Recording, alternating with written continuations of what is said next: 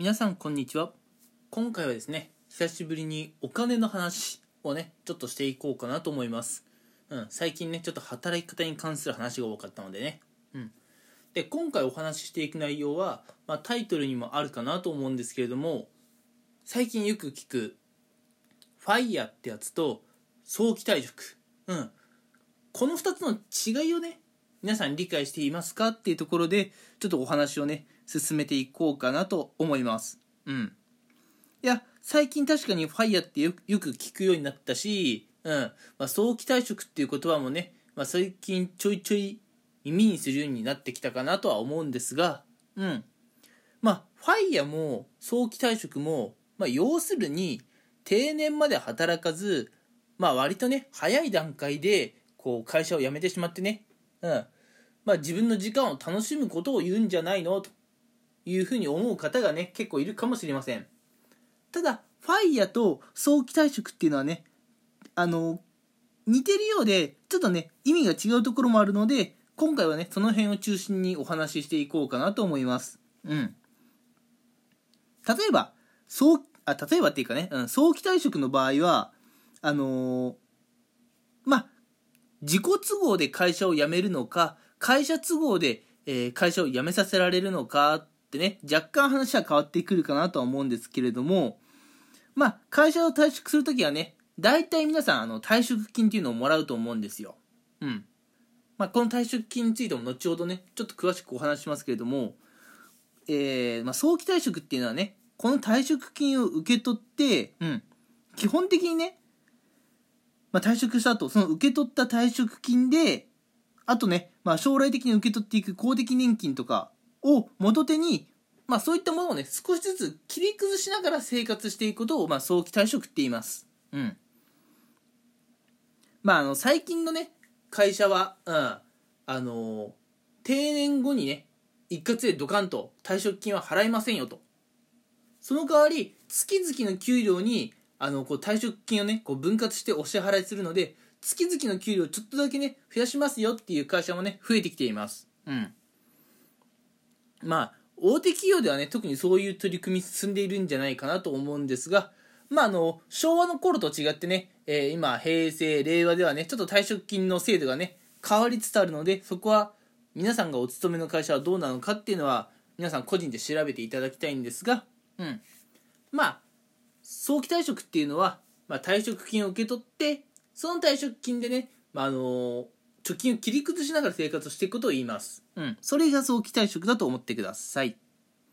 でそれに対してねじゃあファイヤーってどういうものなのかっていう話なんですけれどもまあファイヤーっていうのはうん。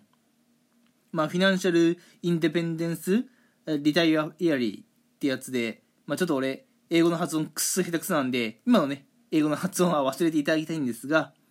まあ、どういうことかっていうと、うん、経済的な自立を実現させて仕事をね早期に退職して生活していくスタイルのことを言うんですね。うん、やっぱ早期退職と同じじゃんって思うかもしれませんがちょっと注目してほしいのが経済的な自立を実現させてっていうところなんですね。うん、でこのファイヤーっていうのは、まあ、経済的にねまあ、皆さんが自立するために、まあ、これまで意欲的に貯めた貯金とか、うん。まあ、そういったものをね、えー、まあ、会社とかを退職してから、まあ、あの、資産運用とかね、そういったところで運用した利益なので、生活していくことを言います。うん。あの、早期退職の場合は、もらった貯金、もらった貯金というか、もらったお金とか、退職金をね、まあ、貯金して、その貯金額、いわゆる元手ってやつですねそれを切り崩しながら生活していくことを早期退職って言います、ただファイヤーっていうのはそういうのとはちょっと違ってまあ皆さんね会社から退職して退職金をもらったとかうん。まあ副業とかでねお金を稼いでいた。まあいろいろあると思うんですけれどね。そうやってまあ皆さんがね意欲的に貯めたお金を資産運用などでねうん。うまいこと運用していってうん。そこで出た利益で、まあ、生活していくようなことをファイヤーだと思ってください。なので、ファイヤーっていうのは、皆さんのね、元手を切り崩すっていうイメージではないんですね。そこが、うん、あの、早期退職と違うところなんですよ。うん。じゃあもうちょっとね、ファイヤーの方、えー、もうちょっとだけね、あの、お話ししていこうかなと思うんですけれども、じゃあファイヤーって、うん、まあ、どれくらいね、こう、お金とか元であったらできんのって話になってきますよね。うん。あの、まあ、早期退職っていうのもね、まあ、人によって退職金変わってくるので何とも言えないんですけれども、ファイヤーをする方って、まあ、ある程度ね、貯金が貯まったりとか、まあ、資産運用するのに必要なね、軍資金が貯まったからファイヤーをね、検討されるかなと思うんですが、じゃあまあ、どれくらい貯まったらファイヤーできるのかなという目安なんですが、うん。そうですね。少なくても5000万だと思ってください。少なくても5000万。うん。まあ、これはね、もう皆さんのあの、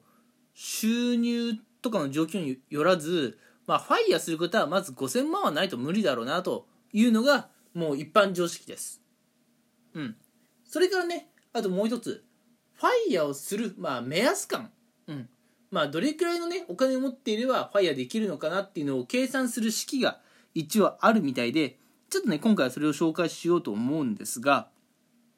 まあ、ファイヤーをね、する目処感、うん、どれくらいのね、金額あったらね、まあ、あの、ファイヤーできるのかなっていうところで、うん。皆さん、年間支出ってどれくらいあるか、皆さんごご自身で把握されてますか？これもリスナーの皆さんによって違うとは思うんですが、うん、このね、年間支出。まあ、いきなり年間って言われて分かんない方は、まずね、月々の月間をね、えー、調べていただきたいんですが、うん。皆さんの年間支出の25倍の金額、うん。これかなりでかいんですけど、25倍ぐらいの金額があったら、まあ、ファイヤーをね、視野に入れられるかなと思います。うん。で、ぶっちゃけなんですが、大抵の人の場合、年間支出を25倍したら、もう5000万超えていくと思います。うん。なのでさっき、少なくても5000万って言いましたけれども、5000万あったら、じゃあすぐファイヤーできるかって言われたら、それはね、もう皆さんの年間支出の状況によってね、あ、5000万じゃまだ無理だっていう方もね、全然いると思います。うん。まあ、あの、詳しい話はね、ちょっとこれ以上やっちゃうと長くなりすぎてね、情報量いっぱいになっちゃうんで、今日はこれ以上のね、情報は、あの、お届けするつもりはないんですが、皆さんね、まず、年間支出どれくらいあるかな？年間って言われてパッとね、わかんないようであれば、まず月間、うん、支出どれくらいあるかな？っていうのを一回調べていただきたいですね。うん。まあ皆さんがね、普段、こう、食品どれだけかけているのか、家賃どれだけかかっているのか、あ,、まあ、あと固定費とかね、あとまあだからその、車の、例えば駐車場代とか、あるいはこう、携帯料金とか、うん。まあまあいろいろお金ね、月々発生していると思うんですが、うん。このまあ月々をまあ、かける12すれば大体年間になりますよね。で、月々のやつを12倍して年間支出を出して、それに25倍したらどうなるかって話です。多分ね、あのー、まあ、月々に20万だった場合、うん、年間がね、まあ、240万になってくるので、それで大体、えー、25倍したら6000万くらいですか？になってきますね。うん。なんでさっき少なくても5000万って言いましたけれどもまあ7000万くらいあればファイヤーはね視野に入れられるかな。億？1億あればまあまあまあまあ大丈夫でしょうという感じなんでね、えー、あまりねこう甘く見てはいけないっていうところはありますね、うん、ただそれは早期退職もファイヤーもまあ同じなんじゃないかなと思いますうん。まあ早くね仕事を辞めたいってことで早期退職を検討されるのはいいんですが早期退職をした後ねまあ老後の問題もありますしやっぱ億ぐらい持ってないとねきついんですよね。うん。いや大変ですよね。億なんてだって普通に生活してたら聞き慣れない金額じゃないですか。ね。億ってお前何千万っていうね値だって聞きやしねえのに億ってお前そんな貯められるかって話になってきますよねうんただあの早期退職とかね、ファイヤーに興味があるのであれば、今日お話ししたようなね、知識はぜひ持っておいてほしいなと思います。えー、早期退職とファイヤーっていうのは、まあ、若干意味違うんだよってところと、まあ、ファイヤーとかするんだったらね、うん。まあ、どれくらい資金を持っておかなければならないのかなというお話を今回はさせていただきました。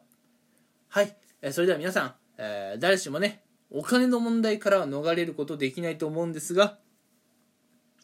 えー、皆さんがねお金の問題と真摯と向き合ってね、えー、将来こう幸せなね生活をしていってもらえればいいなと思います。次回もねちょっとまたお金に関する話をしていこうかなと思います。はい。ということで今回はこの辺にしたいと思います。最後まで聞いてくれてありがとうございました。